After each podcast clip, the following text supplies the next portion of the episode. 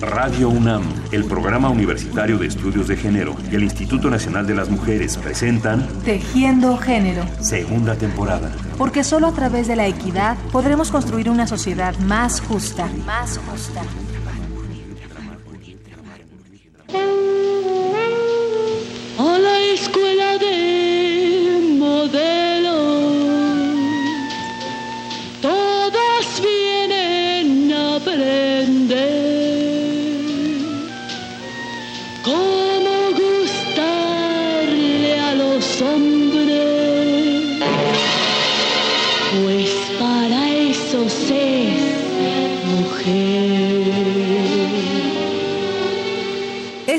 Acabamos de escuchar en la voz de Tere Velázquez es la canción que abre la película Escuela de Modelos del año 1959. Describamos la escena.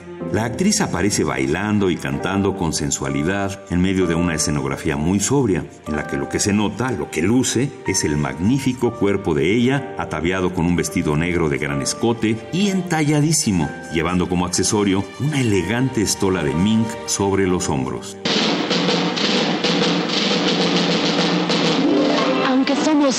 Diferentes, todas pensamos igual, que los hombres nos fascinan y ninguno nos cae mal.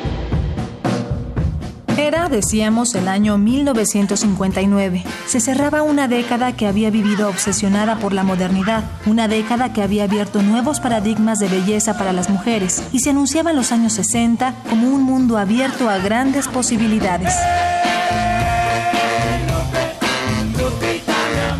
Las Lupes y las Lupitas, las Marías y las Mariquitas se pusieron minifalda, comenzaron a bailar el agogó y se esmeraron por ser hermosas, alegres y modernas, tal y como lo pregonaban las películas, los programas de televisión y las revistas femeninas. Los años 60 son los años del gran despegue de la publicidad, la publicidad transnacional, la publicidad dirigida, ante todo, a las mujeres. En esa década aparecieron en México las primeras revistas femeninas internacionales. Buen Hogar, una adaptación para América Latina de la norteamericana Good Housekeeping, y Vanidades, una publicación que se había originado en Cuba y que tras la revolución comenzó a editarse desde Miami.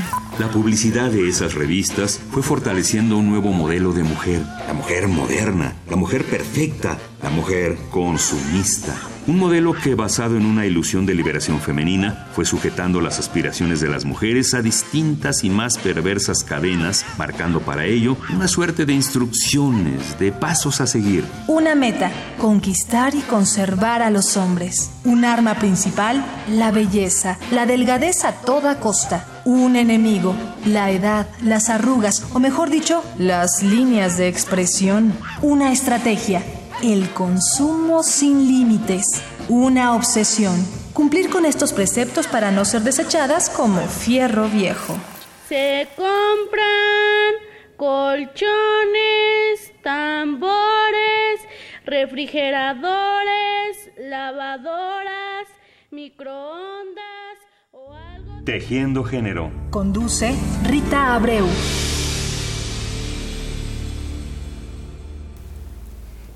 Les damos la más cordial bienvenida a todas y a todos los que están pendientes de Tejiendo Género. Nos da muchísimo gusto que nos acompañen a través de esta frecuencia de Radio UNAM. Y les decimos que el día de hoy tenemos el tema estereotipos de género en los medios de comunicación. De hecho, a lo largo del mes estamos revisando y poniendo aquí en la mesa temas de reflexión que tienen que ver con mujer y medios de comunicación. Así que hoy el día es estereotipos en la publicidad, en los programas, en las revistas, en internet. Vamos a ver qué está sucediendo ahora y para ello tenemos aquí a nuestras tres invitadas que ahora mismo voy a presentarles, pero antes recordar que en este programa se regala un libro, en este caso se regalan cuatro ejemplares de Intrusas en la Universidad, un libro de Ana Buquet, Jennifer Cooper, Araceli Mingo y Hortensia Moreno. Las personas que se comuniquen a través de Facebook o a través de el teléfono de redes pueden tener obtener este estos cuatro ejemplares, así que por favor llamen 5536 8989. El correo electrónico es tejiendogénero arroba gmail.com. Así que Queremos hacer este programa con usted, queremos hacer esta reflexión en voz alta con usted y nos acompañan tres jóvenes que están, ahora nos van a contar por qué llegaron al tema, cuál ha sido la inquietud. Presento a Ana Laura Ramírez. Ella es actriz, es comunicóloga, es cabaretera, ¿por qué no, verdad? Cabaretera con perspectiva de juventud, que ya nos va a explicar, y feminista en ciernes. Ana Laura, ¿cómo estás? Muy bien, gracias. Forma parte del proyecto Teatro Cabaret Reinas Chulas y de la asociación La Cabaretiza. Y es colaboradora del proyecto El Observatorio de las Publivívoras. Vamos a conocer de qué se trata. Angélica Vargas, por su parte, es egresada de la carrera de Comunicación Social de la UAM Xochimilco y es locutora del programa de radio por Internet Radio Hits Universitarios. Angélica, ¿cómo estás? Bienvenida. Muy bien, muchas gracias. Está con nosotros Marlene Torres. También es egresada de la carrera de Comunicación Social de la UAM Xochimilco. Es voluntaria en programas a favor de los derechos de niños y niñas. Tanto Marlene como Angélica se titularon, aunque en la UAM no se llama así este procedimiento, se llama eh, trabajo de, de Trabajo cierre, ¿no? terminal. Trabajo terminal, con un video documental titulado El peso de una imagen, que vale la pena que, que ustedes conozcan. Es un trabajo en torno a la influencia de los ideales femeninos difundidos en los medios de comunicación en los trastornos alimenticios como la bulimia. Este tema del trabajo de estas chicas, de Marlene y de Angélica, ponen en la mesa el tema de que no es tan inofensiva la publicidad. Así que ese es un poco el- el- lo que primero que nada sacamos aquí en claro en esta mesa de reflexión. Búsquenos en redes, tejiendogénero arroba gmail.com. Estamos en Facebook y en Twitter como Tejiendo Género y el teléfono en cabina es 55 36 89 89. Si les parece, Ana Laura, cuéntanos cómo llegas a, a estos temas. Pues nada, eh, uno pensaría, pues como estudió ciencias de la comunicación, seguramente le dijeron de estas cosas, pero en mi caso no fue así, sino am, como actriz, am, el año, hace dos años, llegué a tomar un taller de teatro cabaret donde eh, fui conociendo un poco el trabajo de tanto de teatro cabaret Reinas Chulas AC como de la cabaretiza Y estas dos asociaciones tienen este proyecto que se llama el Observatorio de las Publivívoras, que es un observatorio ciudadano donde se invita a todas las personas a que denuncien, a que critiquen toda aquella publicidad sexista, misógina, con violencia de género, estereotipadora, por así decirlo. Y me encantó, fui a la primera premiación que ellos hacen, que es la Noche de las Publivívoras, donde todos estos comerciales que las personas denuncian, pues se llevan su antipremio, ¿no? Por ser machistas, misóginos y demás. Y fui a la primera premiación como público, tal cual, me encantó y dije, oigan, yo quiero participar, y heme aquí. Ahora siendo Dos años parte de... después. Exacto. Dos años después de con este- un de trabajo. Es como ser activista, ¿no? Tener ya una participación donde están proponiendo cosas en concreto, ¿no? Así es, nuestro, nuestra principal herramienta es el teatro cabaret y el humor. Creemos que el humor y la risa sí transforman a las personas desde otro lugar, sin ser como el dedito de cañón de que muchas veces tienen como este tipo de movimientos de tú estás haciendo malas. No, no, no. O sea, como que tratamos de llegarle a las personas por otro lado mucho más cercano, mucho más eh, risible, ¿no? Al final aprendemos a reírnos un poco de las cosas. Y a partir de ahí, con el Teatro Cabaret, no nada más nos quedamos en el escenario tal cual, sino lo llevamos a proyectos en video, en este tipo de antipremiaciones, hacemos giras por las universidades o por las secundarias, con la intención de que conozcan un poco qué es lo que hacemos, simplemente con la finalidad de ser una sociedad mucho más justa y más equitativa, ¿no? Muy bien. En el caso de, de Marlene, de Angélica, ¿por qué eligen este tema para su trabajo terminal, Marlene? Bueno, primero es por la misma necesidad de exponer una idea, porque es un trabajo terminal y decidimos hacerlo sobre las páginas Proana y Premia. Al principio fue como más por curiosidad de ver esas páginas y ver qué cosas tan horrendas publicaban las mujeres y de verdad llegas a decir, estas mujeres están locas, ¿cómo pueden darse consejos o tips para vomitar o para dejar de comer? Pero ya de pronto nos dimos cuenta que no solo es una crítica vacía, ¿no? La que estábamos haciendo, sino que teníamos que ver más a fondo de lo que se trataban estas páginas pro Ana y pro Mía, quién está detrás de ellas. ¿Y nos describes en qué consiste estas páginas? ¿Qué, ¿Cuál es la Eh, idea? Estas páginas es pro Ana, pro por, este, a favor de la anorexia y la bulimia, ¿no? Estas páginas son, se encuentran chats, imágenes y una convivencia realmente de las chicas, ¿no? Donde ellas se sienten ahí seguras porque encuentran un campo igual a ellas. Personas que no las juzgan por dejar de comer y que no las vetan de que es una enfermedad, ¿no? Sino que es un principio de belleza para ellas. Y esto está en internet sin ninguna restricción, Angélica, sin nada que oculte que en realidad es dañino para la salud, que va a llevar a las chicas a problemas muy serios. Eso está ahí abierto. Pues desafortunadamente sí, y pasa como muchas otras páginas que también tienen contenidos nocivos hacia, hacia, la sociedad.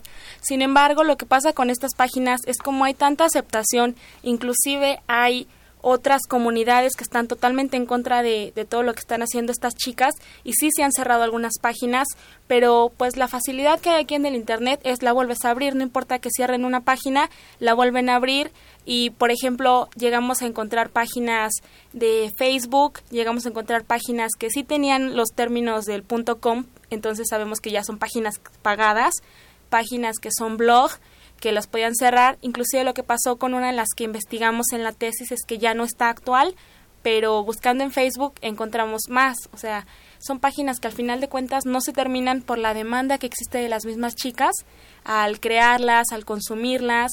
Ahorita que el, una, otra nueva tecnología, otra red social es el Twitter, pues también ya hay muchísimas muchísimas chicas en Twitter siguiéndose, pasándose consejos, pasándose dietas.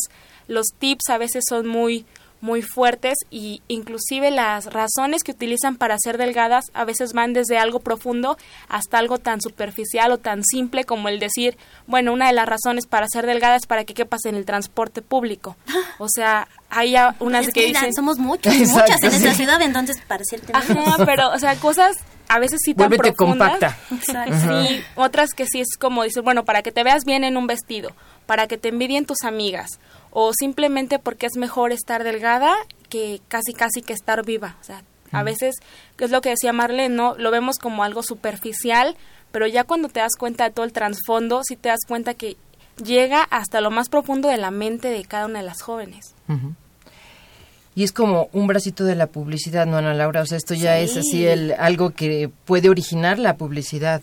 Sí, claro, la publicidad para nadie es sorpresa que sí marca patrones, sí marca pautas de conducta y sí es una narrativa contemporánea de la sociedad, ¿no? Sí tiene tienen todo todas las herramientas para ser una aliada de la sociedad, pero en este momento sí se han convertido, no todas, pero la, la mayoría de las campañas en un establecimiento de límites, eh, perdón, de metas inalcanzables, ¿no? Con, con cero límites, ¿no? Con tal de pertenecer, con tal de tener, con tal de estar, sí te llevan a, a puntos y estereotipos completamente inalcanzables, ajenos a la realidad social, que abusan, creo yo, un poco de los y las consumidores que existimos en, en, la sociedad.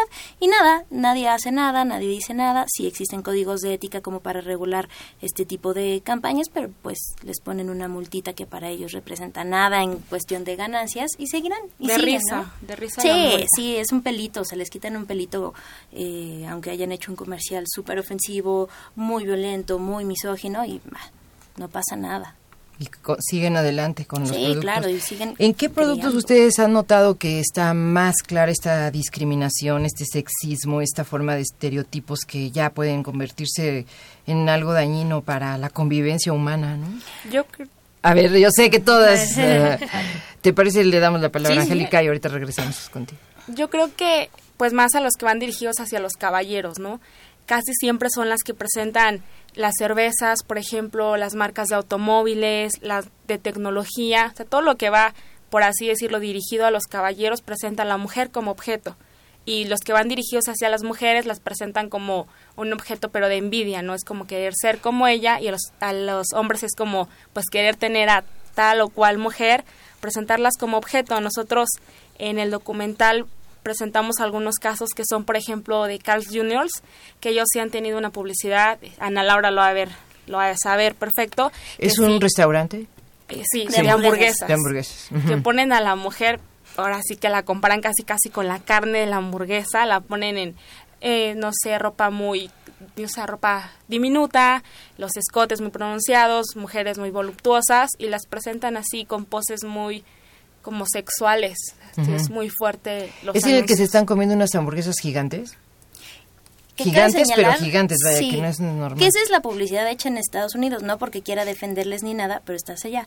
Pero si volteas a la publicidad de México, perdón, Tecate se lleva todas las palmas por objetivizar a las mujeres.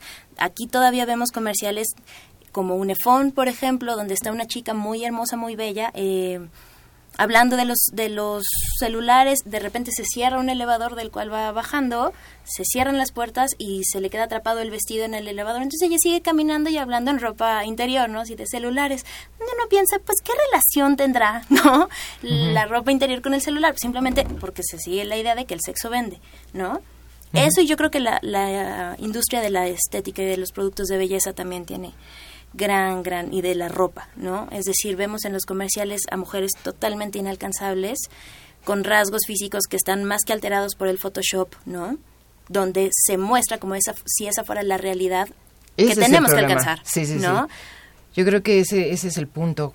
Esto inalcanzable que darlo por creíble, darlo por verdadero, cuando todo está photoshop, así como dices, photoshopeado o es falso, o es una publicidad engañosa. Y, y sí llega a unos niveles extremos. Por ejemplo, nos mostraban un documental que no sé si han visto de eh, China, donde la moda es ahorita las cirugías estéticas, tanto de rasgos como eh, para volverse, para quitar estos rasgos asiáticos y verse mucho más europeas las chicas. Y entonces eh, los ojos rasgados son horribles y se ah, operan la nariz, la barbilla y demás. Pero aún, en general, las mujeres asiáticas son de una estatura chiquita, digamos, ¿no? La moda son las operaciones de alargamiento de piernas. Que te dejan Donde- incapacitado un año. Ajá, y las chicas de verdad se ve como abren la parte de la rodilla para insertar. O sea, son, son unas cosas que dices, no, no puede ser tanto, tanto nivel. Y al final se cree que estas acciones refuerzan la autoestima de las personas y que entonces ahora sí vas a pertenecer y ahora sí te vas a querer, nada más porque cambiaste tu físico, dejando atrás todo, tu, tu raza, tu origen, ¿no? Entonces es donde dices, no, pues qué, qué valor, qué... Parece de, qué de ciencia ficción, ¿no? Eh, sí, sí. Yo, es más, en estas giras por universidades que hacemos lo comparamos ese eh, eh, caso con un capítulo de una caricatura que se llama South Park, donde un chico es blanco y quiere le hubiera gustado ser negro y alto para jugar básquetbol y le hacen esta operación, ¿no? De abrir las piernas cuando es real. O sea, nosotros decíamos, ¿cómo es posible? ¿Qué Si era una caricatura. Claro. Exacto, ¿no? Bueno, pero también este, Marlene. bueno, resaltaría, perdón, un poquito que estas operaciones que se están haciendo en China no son solamente como de estética, sino también la mujer está muy oprimida en esos lugares y a veces por la estatura no les quieren ya dar trabajo, ¿no? Que han también llegado a recurrir a estas operaciones donde están un año en cama para crecer unos centímetros para conseguir un trabajo. Bueno, con China hay una historia vieja, ¿no? ¿Se acuerdan la de los zapatos aquellos Sí. que Así, para claro, que tengan bien pequeñito, de más muy chiquito que la femenino. palma de la mano. Sí, que tampoco. Bueno, empiezan a llegar llamadas, lo cual está muy bien porque queremos hacer esta Llámenos. discusión. Exactamente. Dice Mitzi Cuadra, felicitaciones porque el programa de hoy es muy bueno, hacen un gran trabajo, son, sus conversaciones impactan a los jóvenes. Soy maestra y mis alumnos lo están escuchando. Muchísimos saludos, Mitzi. Nos llama de Puebla. Y tu nombre me hizo dudar, pero eres psicólogo. ¿Sí? ¿Psicóloga? Ah, perdón. Bueno, muy bien, soy maestra entonces. Bueno, Elvira Vera Soriano felicita al programa, dice ella fue compañera mía en la universidad. Elvia Vera Soriano, pues muchas felicidades. Gracias por llamarnos. Ya Nazaret Briones dice a Angélica Vargas, soy su amiga Jenny y me da gusto que haya salido en el radio, que esté saliendo en el radio. Ay, saludos, Jenny. Gracias, Jenny. Alejandro González Cárdenas es analista fiscal de Miscuac. Muy bien su programa, muy interesante. Muchísimas gracias, Alejandro. Bueno, pues tenemos un aviso importante que dar a ustedes. Nos han pedido las jóvenes feministas de Jofen que están organizando un encuentro para el día 24 de octubre del 2003. Este es un encuentro, es una reunión previa al Encuentro Nacional Feminista. Entonces, Jofen quiere invitar a los interesados. eh, ya van, van a participar 50 jóvenes feministas de diferentes estados de la República y los que quieran entrar a esta organización, hacer estas eh, análisis de información, les vamos a decir más o menos de qué va, porque dicen que a partir de experiencias pasadas, tanto en encuentros nacionales como en otros espacios feministas, nos parece preocupante la falta de visibilidad y escucha a las posturas, necesidades y proyectos de las jóvenes feministas. Poco se considera el cómo la mayoría de las problemáticas que atraviesan a las mujeres son acentuadas al ser estas jóvenes tales como la pobreza, la violación a sus derechos humanos, entre ellos sus derechos reproductivos, sexuales, laborales, la migración, entre otros. Entonces, los que quieran tener este, esta reunión previa o participar de ella, las inscripciones son eh, a través del blog y de Facebook. Tomen nota. El correo es jóvenes feministas mx, todo es seguido. jóvenesfeministasmx.gmail.com. Su blog es jofen2013.blogspot.mx y en Facebook están en diagonal Jofen 2013. Así que bueno, pues que tengan mucho éxito con su encuentro y esperamos también que nos reporten qué, qué discutieron y a qué llegaron. Los teléfonos en cabina 55 36 89 89. Estamos en Facebook y en Twitter como Tejiendo Género. Y el correo electrónico es tejiendogénero arroba gmail.com. Vamos a escuchar lo siguiente.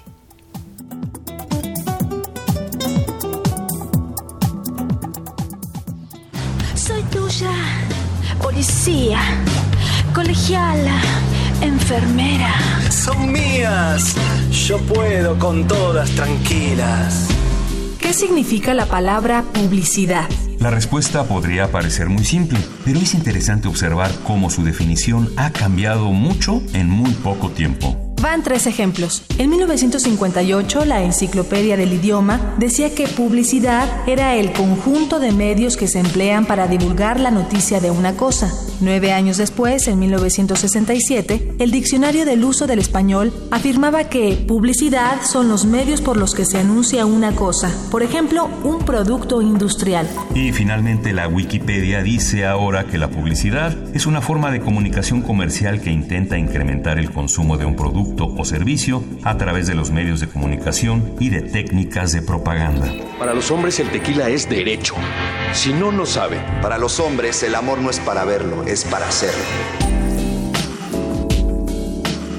Al igual que sus definiciones, la publicidad es una actividad que se ha ido transformando con el tiempo y que ha adquirido desde hace algunas décadas un protagonismo y una importancia económica casi similares a los de la producción misma de los objetos que anuncia. Imágenes en prensa y en revistas, comerciales de televisión, anuncios de radio, infomerciales, espectaculares, publicidad en los cines, todos los espacios de todos nuestros días y de todas nuestras horas están rodeados de mensajes publicitarios que nos persuaden, que nos empujan al consumo y que nos llevan a depositar en ellos nuestra manera de ver la vida, de ver el mundo y de vernos a nosotros mismos. Una mujer MD no camina, mueve el piso. MD te entiende. La publicidad dirigida a las mujeres o protagonizada por mujeres es una de las que más presencia tiene en todos los medios. Las mujeres son unas consumidoras potenciales muy importantes, pero además los lugares comunes en torno a ellas, el manejo de su imagen como señuelo de la publicidad y los estereotipos sobre sus tareas y sobre su relación con los hombres se han convertido en una de las maneras más ocurridas de vender todo tipo de productos. La mujer esposa, la mujer amante, la mujer modelo, la mujer ejecutiva, la consumista, la chismosa, la atrevida, la encimosa, la competitiva, la abnegada, la mujer ama de casa, todas las imágenes de mujeres que se ven en la publicidad están construidas desde una visión muy pobre, muy chata, muy limitante. No dejes que el planchado se interponga entre tú y los que más quieres. Suavitel, la fragancia del amor de mamá. Muchos mensajes publicitarios limitan y ofenden a las mujeres, pero ¿será que solo las limitan y las ofenden a ellas? Conversemos, reflexionemos, compartamos experiencias. Tejiendo género. Hablar para transformar. Bueno, pues sí, este es un gran tema. Vamos a ver si nos da tiempo de intentar llegar a cosas muy importantes y muy interesantes con la opinión y con las experiencias de ustedes, que también tienen seguramente algún comentario que hacer sobre estos estereotipos que dañan a hombres y a mujeres. Es lo que estábamos pensando ahora mientras escuchábamos estos, esta selección de comerciales. Los teléfonos en cabina son 55 36 89 89. El correo electrónico es tejiendogénero@gmail.com y en Facebook y en Twitter estamos en Tejiendo Género y ya empiezan a haber comentarios también a través de las redes. Así que los vamos a ir incluyendo conforme estemos en, en la plática más adelante, porque ahora de lo que escuchábamos les dio tema para muchas cosas de publicidad que está presente ahora mismo aquí, nos decía Ana Laura en el en el eh, viaducto, ¿no? La que decías de la Barbie. Y la Barbie tiene que salir a cuento a fuerzas. Claro. La Barbie es así la, el, un paradigma que también se ha tornado cada vez más peligroso incluso, ¿no? Ustedes decían que hay cambios de tallas en la Barbie. La Barbie se fue volviendo pues más extraña. Yo no te digo más extraña a medida que pasaban los años. Sí, la Barbie inicia, ya sabemos, en los años 50 y si la vemos toda una evolución de todas las Barbies que ha habido, el cuerpo se ha transformado de Barbie, el torso, la cintura se ha reducido, el busto le ha aumentado, inclusive los mismos rasgos faciales de Barbie se han transformado, ¿no? O sea, leyendo porque también la incluimos en nuestra nuestro trabajo documental y también nuestra investigación de tesis, pues tenemos un compañero de la tesis, David de la Vega, que él sabe más de esto de las Barbies, pero leyendo y todo, pues mencionan que también tiene que tener transformaciones por la cultura, por la sociedad, o sea que también Barbie tiene que evolucionar, sí, evolucionar como todos, ¿no? Sabemos que también ha sido algo que es muy dañino para para las niñas, porque desde el principio se les enseña que Barbie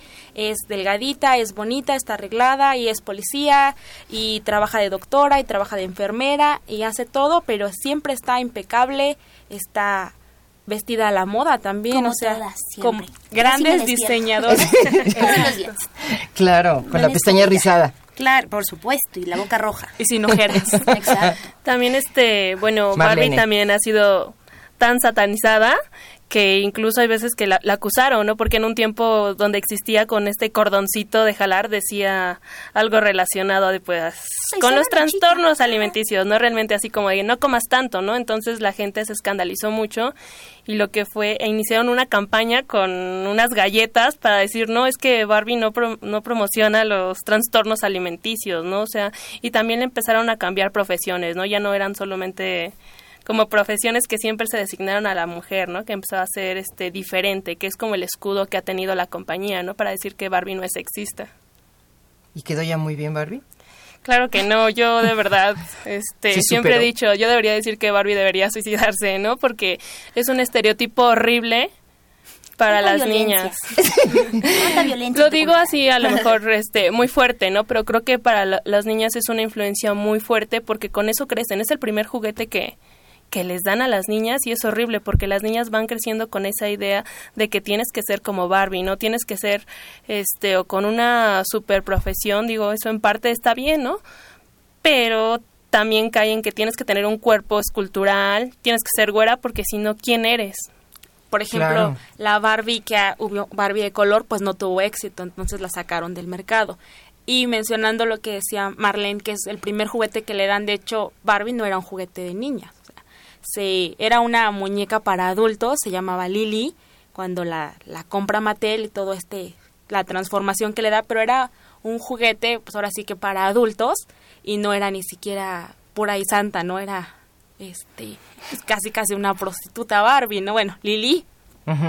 Entonces, No, y de- del- Y se desde el hecho en que pensamos que es un juguete para niñas. Si a algún niño se le ocurre decir, me gusta más la Barbie, uff, uff, ¿no? Se nos cae el mundo porque, ¿cómo a mi hijo le va a gustar una muñeca? no, niño, toma el carro. Exacto. Exacto. Sí, sí, es así como de, ay, somos Es que los raros. estereotipos limitan. Yo creo que vamos a ese punto, Ana Laura. ¿Qué tanto afectan realmente a los a los hombres y a las mujeres? Creo que mm, limitan y simplifican. Es decir, una persona tiene como mucha más complejidad. Los grupos eh, en general tenemos tantas diferencias, ¿no? Que en un estereotipo se, se, se deshacen, se diluyen. Entonces, ¿qué pasa? Si tú todos los días estás expuesta a ver eso en la publicidad, en las canciones, en el cine, en la tele, en YouTube, en lo que sea que esté como muy cercano, pues te la vas comprando y vas diciendo, sí es cierto. Entonces, si yo no tengo la falda, si yo no tengo el cuerpo, si yo no tengo el maquillaje, si no tengo el peinado, si no, no, no pertenezco y no soy. Y por ende creo que esas tres cosas, cuatro, son las que me hacen y las que me representan.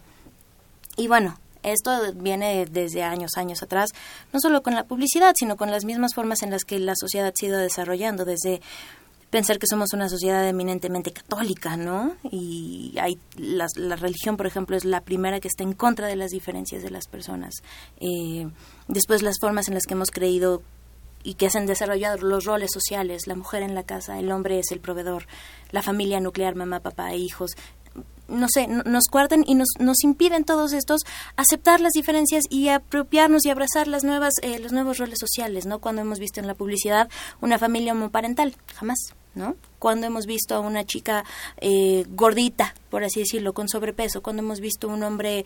Eh, calvo siendo muy, no sé, atractivo, yo qué sé, y cuando se utilizan este tipo de formas de diferencias en la belleza y demás, se hacen ridículas. Es decir, si vemos a la chava gordita es porque seguramente se va a caer, ¿no? O si vemos al chavo de lentes es porque es un nerd y entonces pues no se liga a las chavas, yo qué sé, ¿no? Es- es- son las formas en las que estamos acostumbrados a que se nos represente, es decir, la publicidad y otros tipos de contenidos se solapan diciendo, bueno, pero es que a la sociedad le gusta porque se ve reflejada y hay una identificación y ahí estamos, ¿no? O sea, nos ven a las personas como si fuéramos seres cero pensantes, donde no, no criticamos y decimos, no, pues si ya tienen las herramientas, chavos, chavas, publicistas, para crear, pues creen cosas bien padres, bien, que también vendan, que al final esa es la meta que todo el mundo busca en la publicidad, vender, pero que sí sea una conexión real y un reflejo real, porque si no al final los que terminamos siendo transformados y transformadas somos nosotras como sociedad, ¿no? No, bueno, y al final, como decía Yuriria Contreras, que estábamos hablando de este programa, al final son los creativos que no han evolucionado, ¿no? Porque nos siguen vendiendo todo con los mismos esquemas. Es una cadenita de entre ¿No? el que a lo mejor les publicistas sí quieren hacer como cosas nuevas, pero entonces la marca o la empresa que les contrata les Los dice, no, porque no es esquema". mi target. Mi target, so- eh, mi target es eh, eh, mujeres que se dedican a las tareas domésticas entre tal y tal edad y la quiero a ella representada así.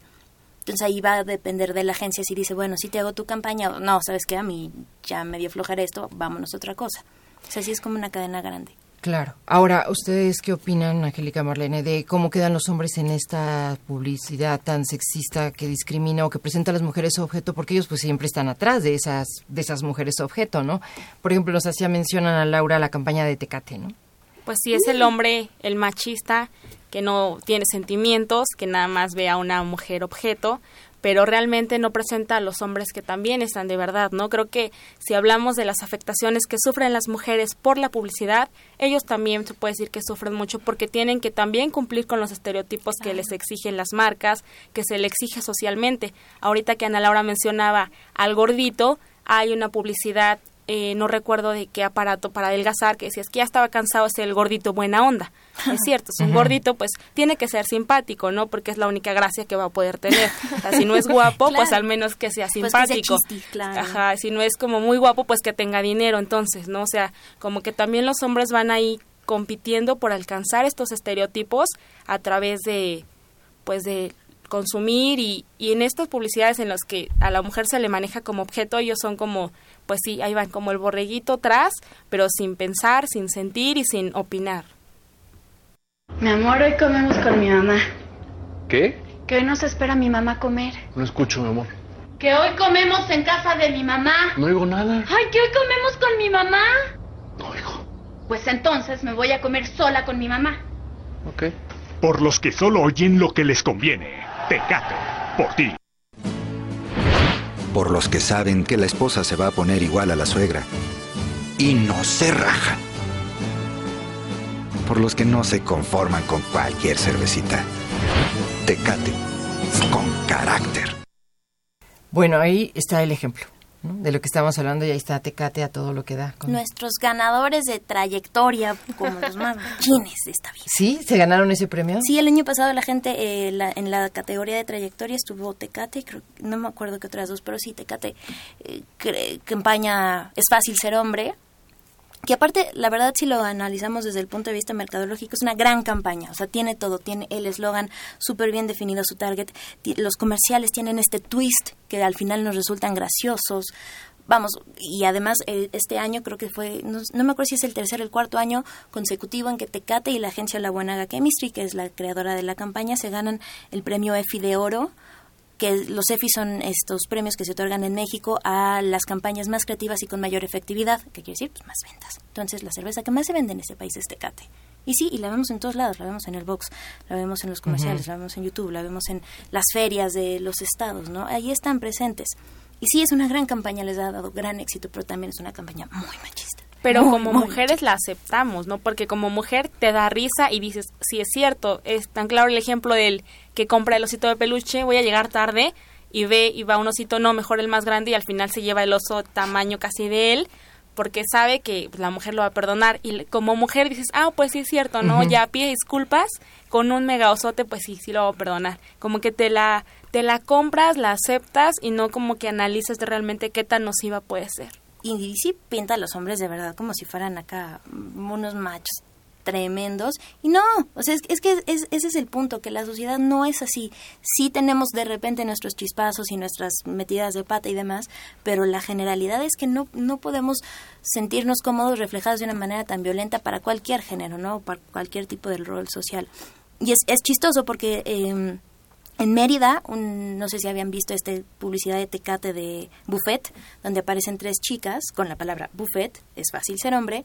Eh, la, la gente, tres, tres mujeres particularmente en Mérida, Yucatán, hicieron esta iniciativa en change.org para decir, oye, esta publicidad es súper sexista, no la quiero, recaudaron firmas. Y la Buenaga termina bajando la, bueno, y la empresa terminan bajando estos espectaculares y ahí es dices, va, ahí vamos, Hay algo, pasitos, ¿no? pasa algo. Exacto, igual con la que nos comentaba Maffer de Coca-Cola de actitud ligera del año pasado, que querían resignificar la palabra macho, ¿no? De macho mi novio porque toma Coca Light y porque cambia su estatus en Facebook y demás, que son acciones muy cercanas a también una gran campaña perfectamente producida, pero tratar de resignificar la palabra macho era el error, porque aquí el machismo mata en esta sociedad, es así de fácil, ¿no? Entonces ya la cambiaron después por héroe mi novio y como que dices, bueno, ahí va, de a pasitos. Y sí, sí voltean las agencias y las empresas, ¿no? Hay unas que no, porque le siguen resultando mucho, como en Tecate, pero hay otras agencias que sí están como súper en pro de una sociedad mucho más equitativa, de creaciones mucho más abiertas y no siempre lo mismo, el mismo jingle, la misma, el mismo rol social, ¿no? O sea, sí, sí va cambiando y sí se está abriendo un poquito, de a poquito. Bueno, y también porque, como de- decía Angélica, ¿no? O sea, a veces lo tomamos como de a risa, ¿no? En vez de que se haga como, bueno, como se hizo, ¿no? Que comentan una recaudación de firmas y quejarse de que la publicidad es, es sexista, que existan eventos como los de las publivívoras que realmente no se conocen, ¿no? Completamente.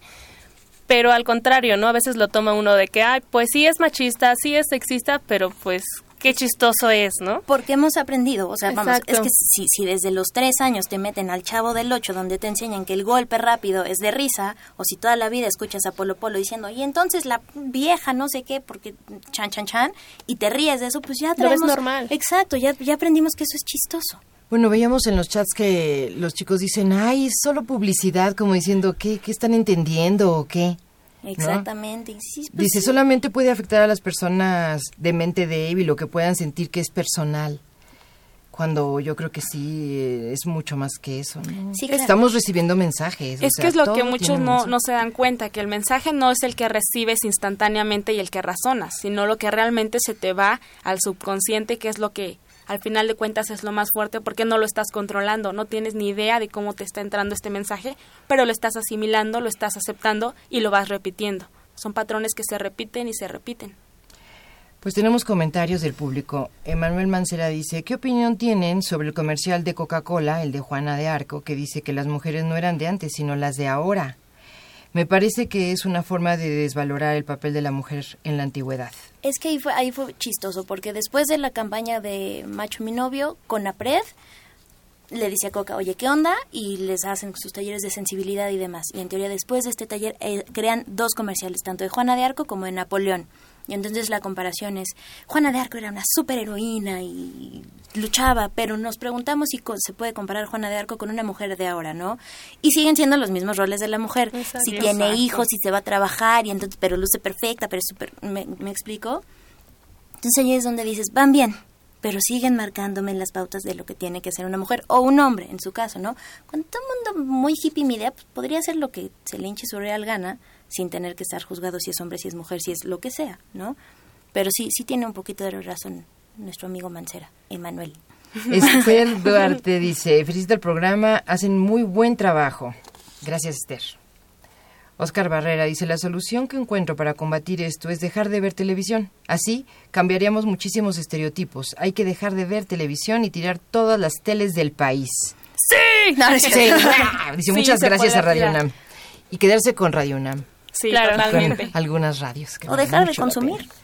Sí, mira, yo creo que ya poner los temas y hacer crítica ya ayuda muchísimo, ya en algo ya se nos va quedando como tú dices, ¿no? Los mensajes ya no les vemos tanta pues aparente entre diversión y los consideramos medio inocuos cuando no lo son. No lo son, simplemente nada lo es, ¿no? Bueno, entonces nuestro teléfono en cabina es 55 36 89 89. Estamos en Twitter y en Facebook. Nos encuentran como Tejiendo Género. En el correo electrónico estamos en tejiendogénero.gmail.com. Vamos con otro mensaje.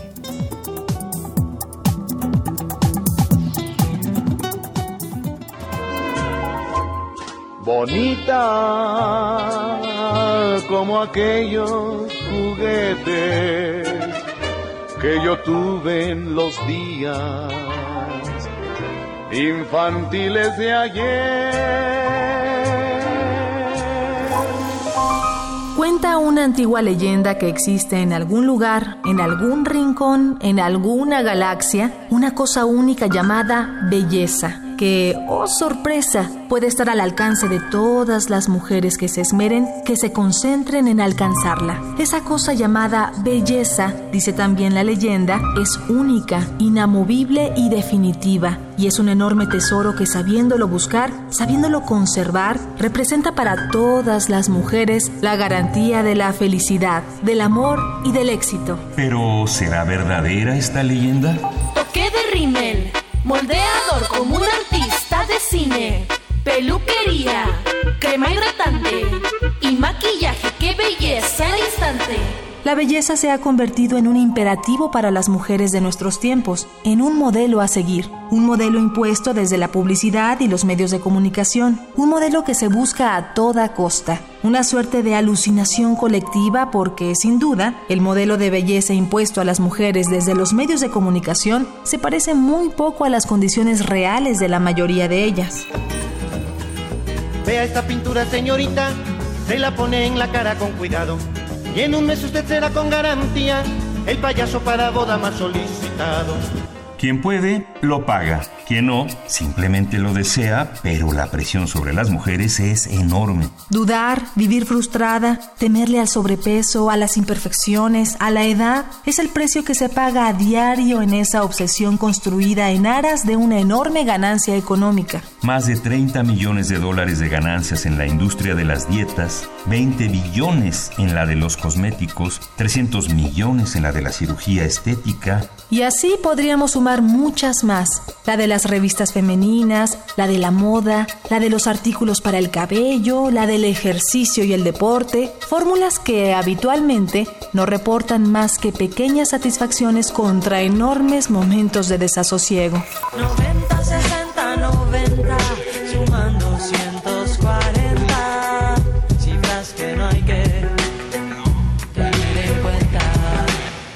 Conversemos, reflexionemos, compartamos experiencias. Tejiendo género. Porque los temas de género no son solo asunto de mujeres. Ay, la belleza, la belleza. Ahorita nos vamos a poner un maquillaje muy bonito que trajo aquí Ana Laura. ¿Lo trajiste? Sí, claro que sí. ¿Santi Arrugas? Sí, perfecto. No, se llama Photoshop. Ajá, y nos deja perfectas. Ay, Mafer, ahorita que nos tomes la foto, por favor. Por favor. Por Photoshop. favor. Y Bueno, habló nuestro amigo Manuel Maceda, Maceda, porque nos dice, no, no tengo tantas influencias y no soy Maceda, soy Maceda. Y él Luego, ¿quién sabe? hizo otro comentario, sí, que los productos de limpieza pues son los que ponen a, a la mujer en este espacio doméstico por excelencia, ¿no? Sí, cañón. bailando cañón. y cantando con la escoba. Felizmente. Sí, O el, el y viendo de, todo el de reluciente. Camil, que también pone a los hombres, ¿nunca lo vieron? De, Sí. que está, ah, pues el que ganó el año pasado, que está cargando su bebé y demás, y el bebé llora y llora y no se calla. ¿Cómo lo callo? Ah, voy a abrir el pinol. Aroma de mamá. un ajá, aroma. Porque es el aroma de mamá. Más, más que tu aroma es tu esencia. Entonces, ¡tas! mi mamá no huele a pinol. No, la mía se la-. Aclaración, sí. No, pero ahí sale que sí. Entonces, a los dos les va igual, hombre y mujer, ¿no? El de ego, el de los hombres. El gel es que ego. Jaime Camil le shampoo ego. Todo esto de ego. Exacto. Sí, también fue una campaña Soy buenísima. Sí. Porque los hombres se identificaron totalmente. Porque ninguno se ponía a pensar que compartía el shampoo familiar. Hasta que de pronto dicen, yo no quiero rizos hidratados, cuando ni siquiera se habían dado cuenta que usaban de rizos hidratados.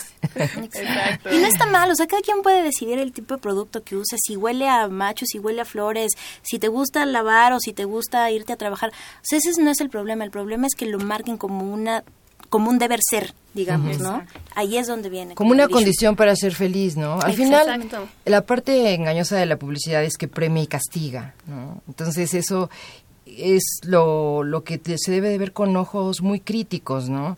Yo creo que cuando la comunicación de masas, ustedes que son comunicadoras, que todos hemos leído esos textos donde decía, bueno, había que hacer mensajes que no ofendieran a nadie, ese era como un principio elemental de esa comunicación de masas, que como era dirigida precisamente a conjuntos de personas, tenía que buscar el punto común, el punto de encuentro entre esas personas, ¿no?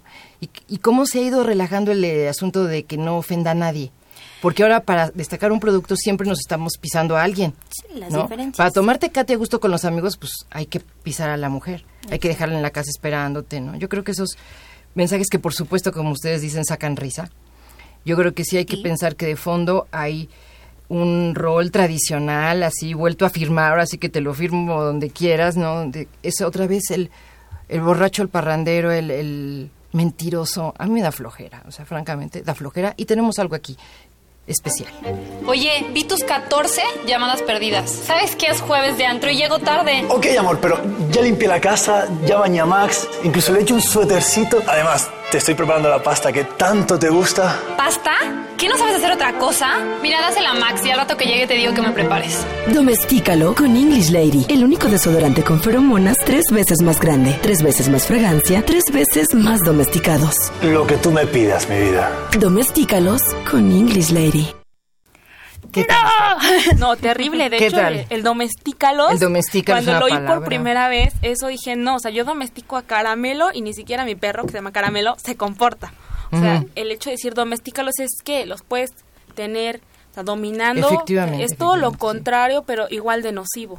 Realmente, violento. Exacto, igual de violento. Y es creo que mucho lo que caen y mencionábamos en alguna de las cápsulas, que no el hecho de estar pues buscando la igualdad o defendiendo los derechos de las mujeres significa que vas a pisotear los de los hombres o que ahora queremos totalmente invertir y ser nosotras las que pues los maltratemos, Los los, que pisemos golpeemos. fuerte. Exacto, los Exacto. que Ujú. domestiquemos. Exacto, sí. Es una palabra fuertísima, sí. Sí, completamente, ¿no? Porque lo marca como Kenia el perro, ¿no? Que en el comercial le habla así y se ve, ¿no? O sea, es contra Sí, porque el hay que aclaremos que Max es el perrito. Exacto. Ujú. Sí, no se trata de voltear como los papeles y entonces ahora nosotras vamos a traer los... cor- No, o sea, no son sexos en guerra, ¿no? El chiste es equidad nada más.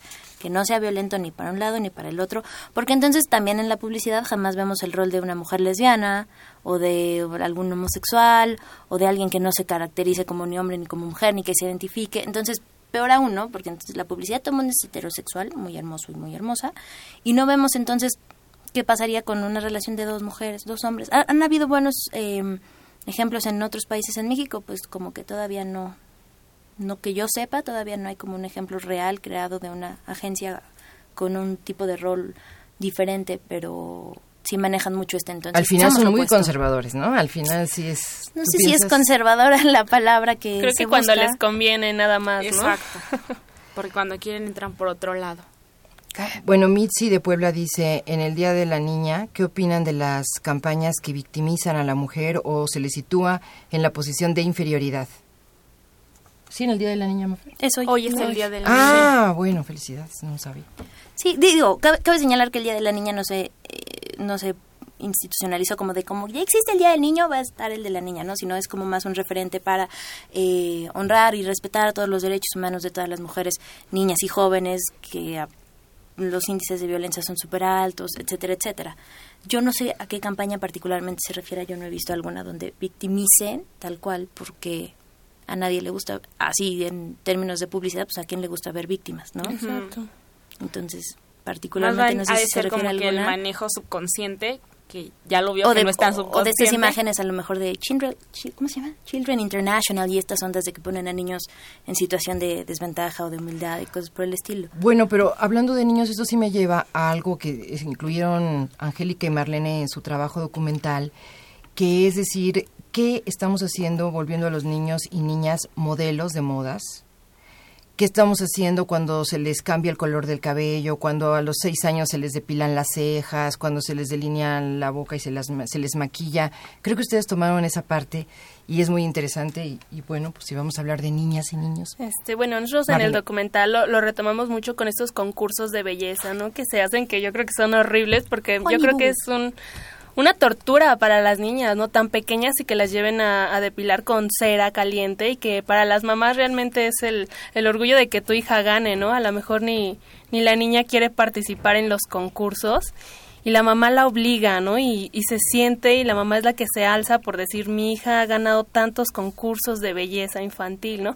Pero ¿a qué expones a la niña, no? Porque de hecho apenas en Francia se prohibieron ya estos concursos, ¿no? O sea, no pueden concursar niñas menores de 12 años porque se está haciendo una hiperse- hipersexualidad con las niñas porque las ponen en trajes, les llegan a poner hasta rellenos para que luzcan una figura de una mujer mayor que realmente pues no tendría por qué, ¿no? Porque un niño está en un derecho de jugar en esos momentos, no para que esté en concursos. A veces si el niño lo desea, pues ¿por qué no? A veces yo creo que se vale, ¿no? Si es deseo del niño, pero no hacer una este de los niños y las niñas, ¿no? Y no hacer una hipersexualización de estas cosas, ¿no? Porque de plano creo que les ponen como ropas que no son correctas y más que nada creo que es por bueno, las ya, mamás. ya ponerles tacones, rellenos, Exacto. extensiones, ya es decirle, así como estás, no.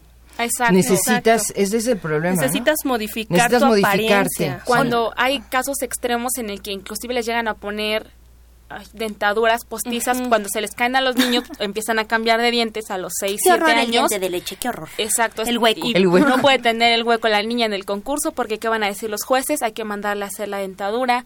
Las niñas sufren realmente y- porque hay muchas que no quieren desde los dos años. ¿Quién va a querer? O sea, ni siquiera tienen las primeras Exacto. palabras han dicho y ya las tienen las mamás porque empiezan a concursar desde los nueve meses, me parece, ya es el concurso más chiquito y de ahí pues hasta que quieran seguir, ¿no? Pero les ponen pelucas gigantescas que no aguantan, la depilación, el maquillaje. A veces escena de la niña llorando por la depilación en el trabajo de ustedes es, bueno, se te queda. Sí, el terrible. llanto, el dolor, la...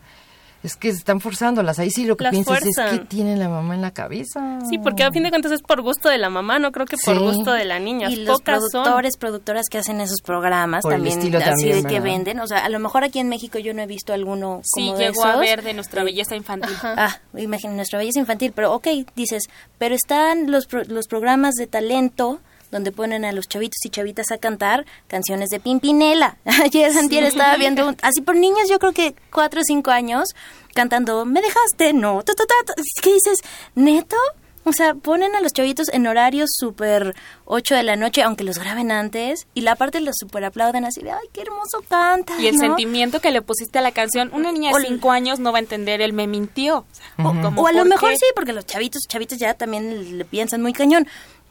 Pero el- el- la manera en que les, algo que a ti te gusta, o sea, yo sé, sé que a muchos chavitos y chavitas sí les gusta cantar, sí les gusta salir y esta idea de ser artista y demás, ¿no? Lo cual está muy padre, qué bueno que haya como este tipo de talento. El oso, para mi parecer, es que haya mentes maquiavélicas que los pongan a cantar este tipo de rolas, que les hagan historias súper amarillistas o muy, muy melodramáticas para vender un programa de televisión que al final no les va a dar nada. O sea, ¿qué, qué artista chavito ha salido así bien, bien librado de estas ondas? Yo no conozco a ninguno. No, terminan ninguna, ¿no? peor, creo. Exacto, solamente es la ganancia, ¿no? Con la que se queda la empresa. Exacto, si dices, no, no. Eunice mandó un saludo a Angélica Vargas. Me parece es un buen tema el que están tratando, ya que es un tema de actualidad que muchas mujeres estamos viviendo. Bueno, pues estamos ya en la última parte. Ya estamos con Ana Laura Ramírez, con Angélica Vargas y Marlene Torres. Y es muy importante recordarles el teléfono y acercarnos a, conclusiones que nos hablen de cómo contrarrestar toda esta avalancha de mensajes. Teléfono 5536 8989. El correo electrónico tejiendogénero arroba gmail.com. En Facebook y en Twitter nos encuentran como Tejiendo Género. Por un beso de la flaca haría lo que fuera. Beso de ella, aunque solo uno fuera. Hace no mucho tiempo, dentro de una encuesta realizada para conocer los gustos y las preocupaciones de un grupo amplio de mujeres norteamericanas de muy diversas edades y de distintas ocupaciones, se les preguntó, entre otras cosas, cuál era en ese momento de su vida su principal objetivo, su meta primordial. La respuesta fue variada, pero sorprendió que un buen número de las encuestadas, 30.000 de ellas, coincidieron en decir que su principal objetivo en la vida era bajar de peso.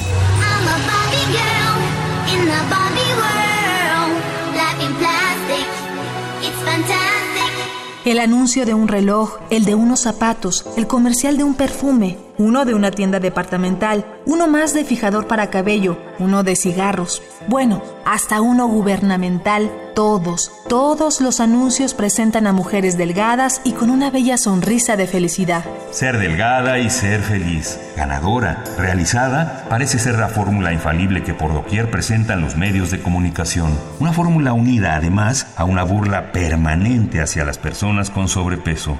Mira, ñoño, Aquí don Ramón nos va a hacer favor de llevarte a la escuela. No vayas a correr al cruzar la calle. Y sobre todo la calle de la escuela, que está de bajada. ¿Y eso qué? ¿Cómo qué? Si te caes empiezas a rodar y luego ¿quién te para? Lo que resulta más absurdo de todo esto es que también los comerciales de comida chatarra están protagonizados por personas delgadas y con cuerpos esculturales. ¡Jovenazo! Otra vez usted. Y con mis sabritas. Nadie se resiste al sabor de sabritas. La obsesión por ser delgadas es una de las cargas más pesadas que soportan las mujeres de nuestros días. Una carga construida desde los medios de comunicación y repetida a todas ellas todos los días desde su más tierna infancia.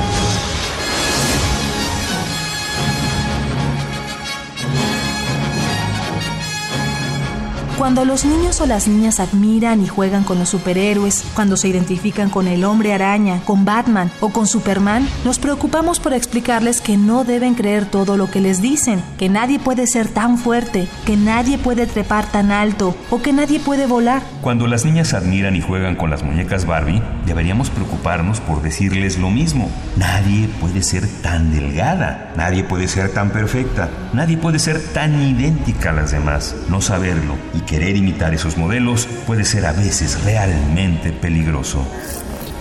Conversemos, reflexionemos, compartamos experiencias. Tejiendo género. Hablar para transformar.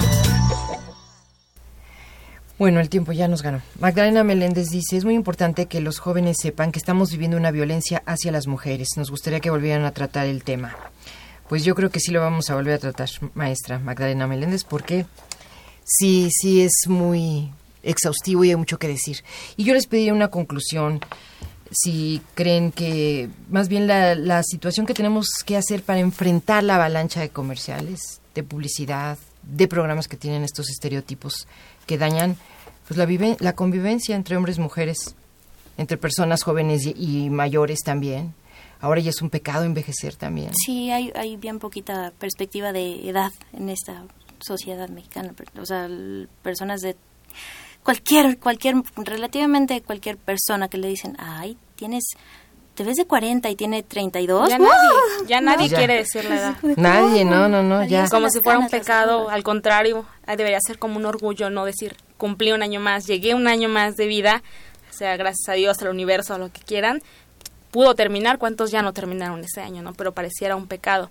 Y pues rápidamente así como, pues, ¿qué podríamos hacer? Yo creo que el volverse analítico, crítico, no es como algo tan fácil, porque lo vemos todos los días, pero poquito a poquito y gracias a estos espacios o a espacios de como las publivívoras y trabajos que se hacen como el que hicimos eh, los cuatro compañeros que hicimos, este David de la Vega, Marilyn Muñoz Paz, bueno, Marlene y yo, este, pues hacer más trabajos que retomen este tipo de, de publicidad, que vean y que pues compartan todo lo que al final de cuentas se va descubriendo, que realmente no es, no te valorices por tu imagen y que veamos también que no son imágenes ciertas, ¿no? Todo lo que vemos en pantalla, ahora sí que, como dicen, este, no todo lo que es oro brilla, Ujú, algo al así, revés. no todo lo que brilla sí, es oro, exacto. este, y una frase que, bueno, recuerdo una entrevista de, de una modelo de Cindy Crawford decía, ojalá algún día me pareciera Cindy Crawford, porque ella misma decía que gracias al Photoshop sus fotos no eran lo que ella era, ¿no? Sí. O sea, ojalá algún día ella se pudiera parecer a ella misma. Es muy buena.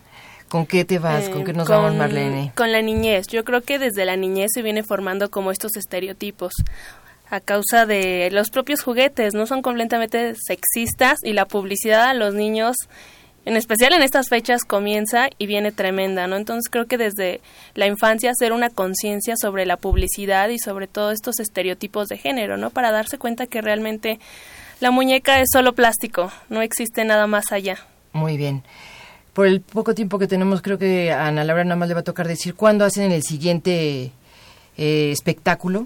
Pues la antipremiación la antipremiación de del observatorio a la noche de las publivíboras. Todos y todas están invitadísimos el próximo lunes 25 de noviembre a las ocho y media de la noche, Teatro de la Ciudad de Esperanza Iris, entrada libre. Síganos en arroba la cabaretiza en Twitter o en facebook.com diagonal las publivíboras para que sepan más información y exijan, exijan. Piensen que ahorita hablamos de puras marcas y publicidad y agencias, pero también el gobierno federal se avienta unos comerciales bien misóginos y esos están pagados con nuestros impuestos. Ojo. Muy bien, nos quedamos con todas estas reflexiones. Y a Nazaret, a Mitzi, a um, Elvia Vera tienen libro, así que lo pueden recoger en la Torre 2 de Humanidades, piso 7, Ciudad Universitaria, teléfono 56230020. Gracias, gracias por todo. Nos vamos. Adiós. Bye. Adiós.